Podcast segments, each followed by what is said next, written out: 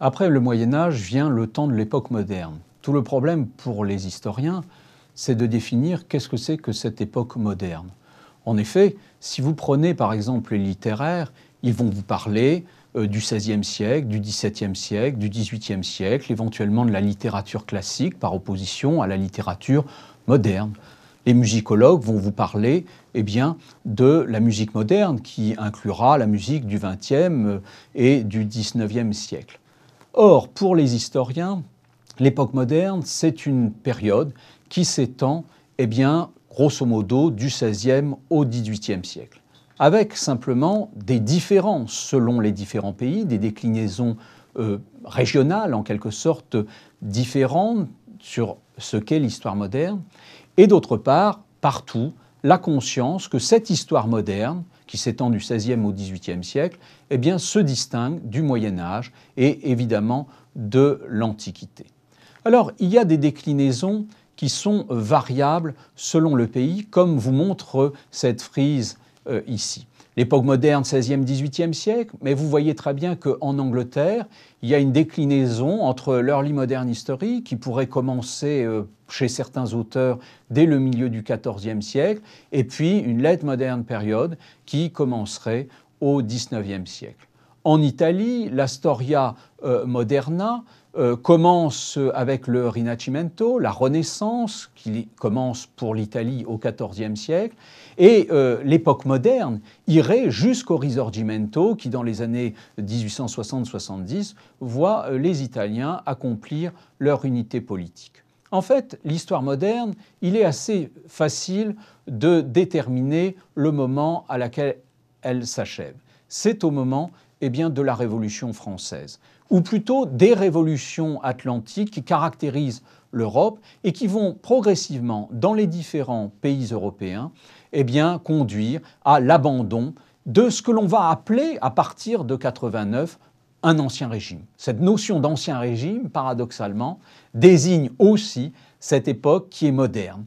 Donc elle est à la fois moderne, et il va falloir justifier cette modernité par rapport aux siècles qui l'ont précédé, et il va falloir évidemment comprendre que cette époque moderne n'a plus euh, de points en commun avec ce que nous appelons aujourd'hui la modernité, ou disons qu'elle euh, nous est devenue étrangère, même si justement c'est quand même une phase de genèse de la modernité. Alors, en, amont euh, de l'époque moderne, il y a euh, le Moyen Âge. S'il est assez facile de déterminer quand disparaît l'époque moderne, je ne dis pas quand disparaît la modernité, il est en revanche plus difficile de savoir quand elle apparaît. Et il faut ici euh, réfléchir sur ce mot de moderne, parce que la modernité va naître de la confrontation avec les périodes antérieures. En fait, pour euh, les hommes du Moyen Âge, il y avait déjà, dès le XIIe siècle, l'idée qu'il y avait des modernis opposés aux antiquis, c'est-à-dire aux anciens. Ces anciens, ils étaient parés d'une grande sagesse, on disait même qu'ils vivaient plus longtemps, qu'ils étaient des géants. Et donc les hommes du XIIe, du XIIIe siècle avaient le sentiment d'être des modernes par rapport aux antiquis. Ces modernes étaient inférieurs aux anciens, mais enfin, un nain juché sur une épaule de géant permet quand même de voir peut-être plus loin que ce géant.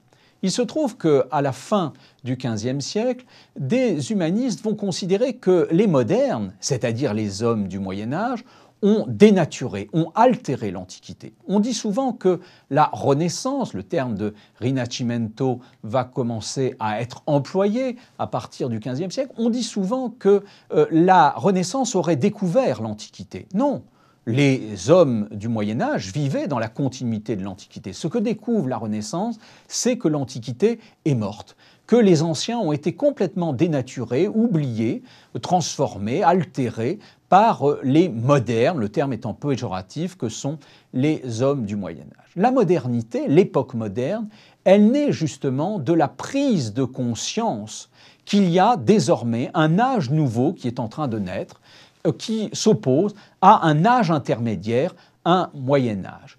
Il faut justement opérer la rénovation de l'Antiquité, la renaissance de l'Antiquité, pour abandonner ce Moyen Âge qui est euh, en quelque sorte inventé et dont euh, les hommes de la Renaissance ont le sentiment qu'il était un temps eh bien, de des barbares, un temps gothique, un temps finalement intermédiaire entre une antiquité prestigieuse et la Renaissance. Alors, cette, euh, cette, notion de Renaissance, elle a été forgée, ce mot rimacimento, par un historien d'art, Vasari, qui, dans les vies des peintres illustres, euh, écrit au milieu du XVIe siècle, va voir émerger une renaissance de la peinture à partir euh, du XIIe et du XIIIe siècle.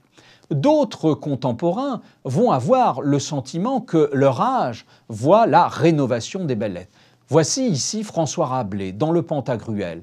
Le temps n'était antidoine ni commode est comme est de présent. Le temps était encore ténébreux et sentant l'infélicité et calamité des Gogues qui avaient mis à destruction toute bonne littérature. Maintenant, dit-il, toutes disciplines sont restituées, les langues sont instaurées.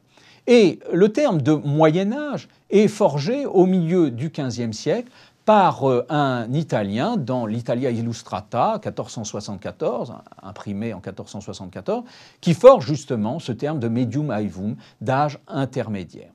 Alors, non seulement les arts, la littérature participent de ce sentiment de vivre une époque de rénovation, de renaissance, mais la réforme protestante qui va rompre avec euh, l'Église catholique va aussi forger cette idée de rupture.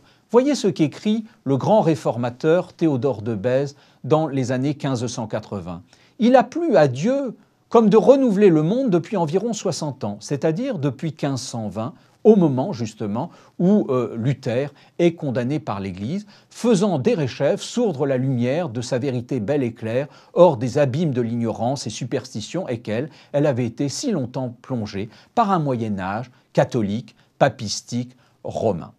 Alors, ce sentiment de rénovation, il va conduire au XIXe siècle les historiens à caractériser cette période qui s'étend selon les pays, entre XIVe et XVIe siècle, eh à l'appeler Renaissance. Deux euh, historiens vont jouer un grand rôle. Tout d'abord, euh, Jules Michelet, qui va euh, parler de la civilisation de la Renaissance, ainsi que eh Jacob Burckhardt. Un Suisse qui va véritablement définir la Renaissance comme étant l'Antiquité revisitée par l'Italie. Revisitée par l'Antiquité revisitée par l'Italie et par les Italiens, à la fois les artistes qui s'inspirent des modèles antiques, mais aussi ces humanistes qui finalement travaillent sur les humanités, c'est-à-dire les belles lettres, qui vont permettre de redécouvrir eh bien, euh, le grec, le latin, et donc derrière le bon grec et le bon latin des anciens, la pensée ô combien diverses des anciens.